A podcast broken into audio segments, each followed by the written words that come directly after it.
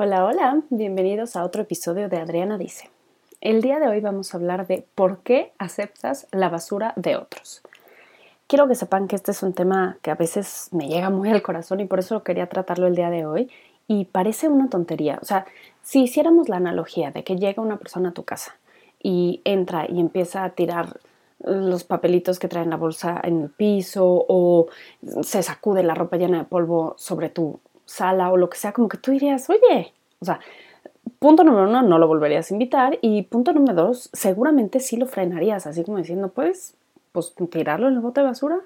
Es de las primeras cosas que se le enseña incluso a los niños, ¿no? O sea, a veces no hacen mucho caso como el mío, pero él sabe que la basura va en el bote de basura. Entonces, si físicamente no aceptamos que la gente venga y nos tire su porquería en nuestra casa, ¿por qué fregada madre dejamos que lo hagan de forma emocional? ¿Por qué nos abrimos a dejar que la gente nos tire su basura, sus miedos, sus inseguridades, todo eso que tienen? Dejamos que no los avienten y lo recibimos gozosos y gustosos.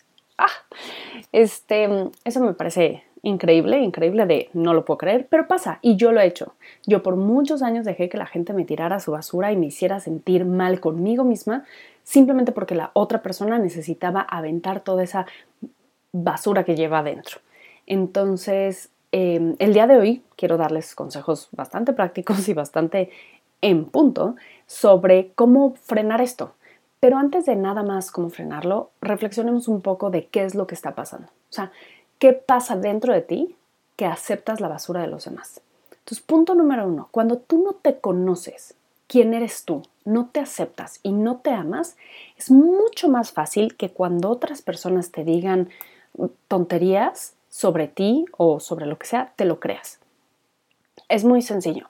Si tú sabes que tu pelo es color café y viene alguien y te dice, odio tu pelo color zanahoria, pues no podrías sentirte realmente como ofendido, pues, ah, ok, chido, no es zanahoria, es color café. No, no, pero es que tienes el pelo color zanahoria y se ve horrible y se ve falso y bla, bla.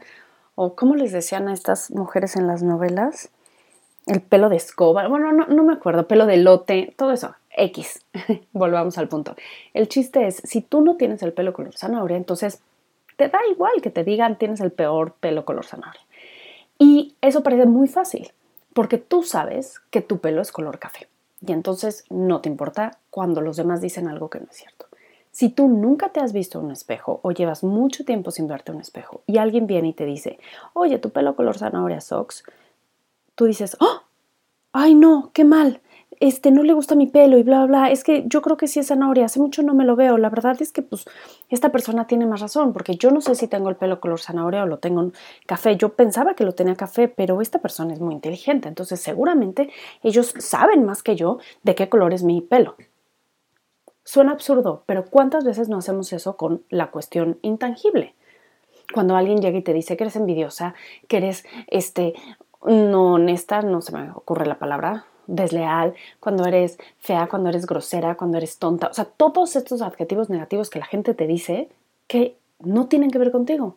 Pero como tú no sabes quién eres, como hace mucho no te ves en el espejo emocional, espiritual de el autoconcepto, entonces puede ser que escuches lo que ellos dicen y te sientas mal. ¿Y sabes qué es lo peor? Imagínate, sigamos con nuestra analogía del pelo color zanahoria. Imagínate que la persona te dice del pelo color zanahoria y tú no te has visto en el espejo hace muchísimos años y entonces le crees que tienes pelo color zanahoria y entonces dices voy a ir mm, hoy mismo a la tienda a comprarme un shampoo especial para pelo color zanahoria.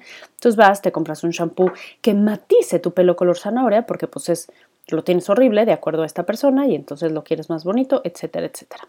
¿Qué va a pasar con tu pelo brilloso, hermoso, color café, cuando tú le pongas un matizador color zanahoria? Em, bueno, no les quiero agüitar la historia, pero se va a fregar, se va a ver feo. Entonces, eso también pasa con nosotros a nivel emocional. Si tú haces ajustes o cambios en tu vida de acuerdo a lo que otra persona dice que está equivocada, pues cualquier mejoría o ajuste que tú hagas en tu vida va a estar mal. O sea, es arruinarlo sobre arruinado. ¿Por qué? Porque si tú no tienes el pelo color zanahoria, de nada te va a servir ese shampoo. No solo no va a servir, sino va a arruinar lo que sí tienes. Entonces, si la gente todo el tiempo te ha dicho que no eres suficiente, que no eres inteligente, que solo sirves para no sé, planchar.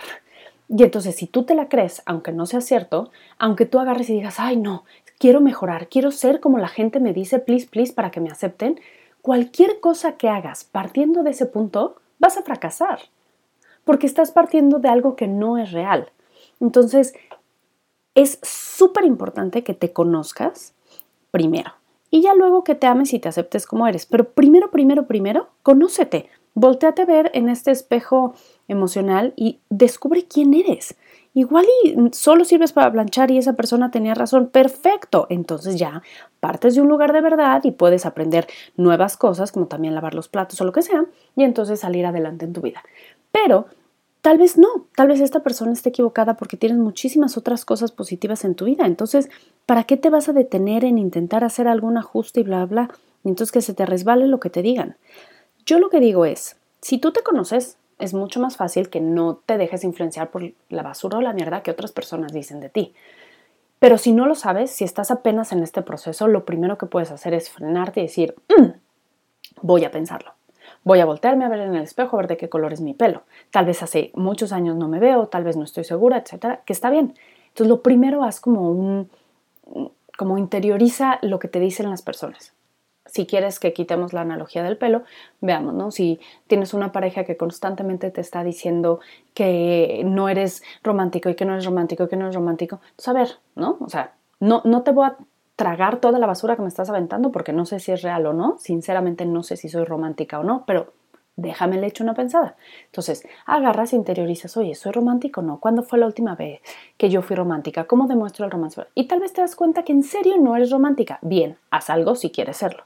O tal vez te das cuenta, sabes que soy súper romántica, pero es mi pareja tiene un tema porque bla, bla, bla, bla, bla. Perfecto. Entonces, esa basura que me aventó, esa necesidad, ese reclamo, ¿sabes qué? Se me resbala y ya. O sea, eso es sobre la otra persona, no sobre mí. Pero tú no puedes tomar esta, este camino de maduración y ser más si no tienes idea, si solo recibes toda la mierda que la gente te avienta. Entonces, la mejor manera de no recibir esto que las otras personas dicen sobre ti, esto que te avientan sobre que no estás bien tú, es saber quién eres tú. Y ya después también acéptate como eres. ¿Para qué intentas luchar contra eso? Incluso si quieres mejorar, si quieres ser más romántica, si quieres tener tu pelo cobrizo, si quieres hacer una mejoría en tu vida que está perfecto, y yo fuertemente creo que todos podemos mejorar cada día, Incluso si quieres hacer eso, te tienes que aceptar como eres. Tienes que aceptar que no eres muy romántica para poder volverte un poquito más romántica. Tienes que aceptar que tienes el pelo café para poder pintártelo color naranja. Si no lo aceptas antes, no vas a poder hacer ningún cambio. Entonces, para el día de hoy, soy yo la voz de tu conciencia diciendo no recibas la basura que te avientan los demás. Y sobre todo, cuando te avientan basura sobre ti cuando dicen cosas sobre ti que no tienen idea si es real o no es real porque ni siquiera tú lo sabes. Entonces, asegúrate si es real o si no es real. Y si no es real, se te resbala y dejas de aceptar esa basura de los demás. Y así, si va a llegar una persona a tu casa y ves que está tirando basura en el piso y dices, oye, oye, chiquitita, el bote de basura está allá y más te vale que seas más educada porque es mi casa y bla, bla, y no te voy a permitir esto, si no, no vuelves. Lo mismo hazlo en la cuestión emocional. Oye, eso que tú dices de mí no es cierto. Habla más sobre ti y tus carencias y tus miedos que sobre quién soy yo. Entonces, por favor, guárdate esos comentarios porque si no, no me interesa tener una relación contigo. Y fin, espero que este mensaje súper profundo y súper molesto, bueno, no molesto, pero viene desde un punto de hay que defendernos un poquito más porque no está bien que aceptemos toda la basura que la gente nos quiere aventar. Así que a cerrarles la puerta física y emocionalmente a la gente que quiera aventarnos su basura. Espero que esto les haya servido y que al menos den el primer paso para ya no ser el receptor de basura de quien sea. Les mando un abrazo, espero tengan un maravilloso día y nos vemos muy, muy pronto. Adiós.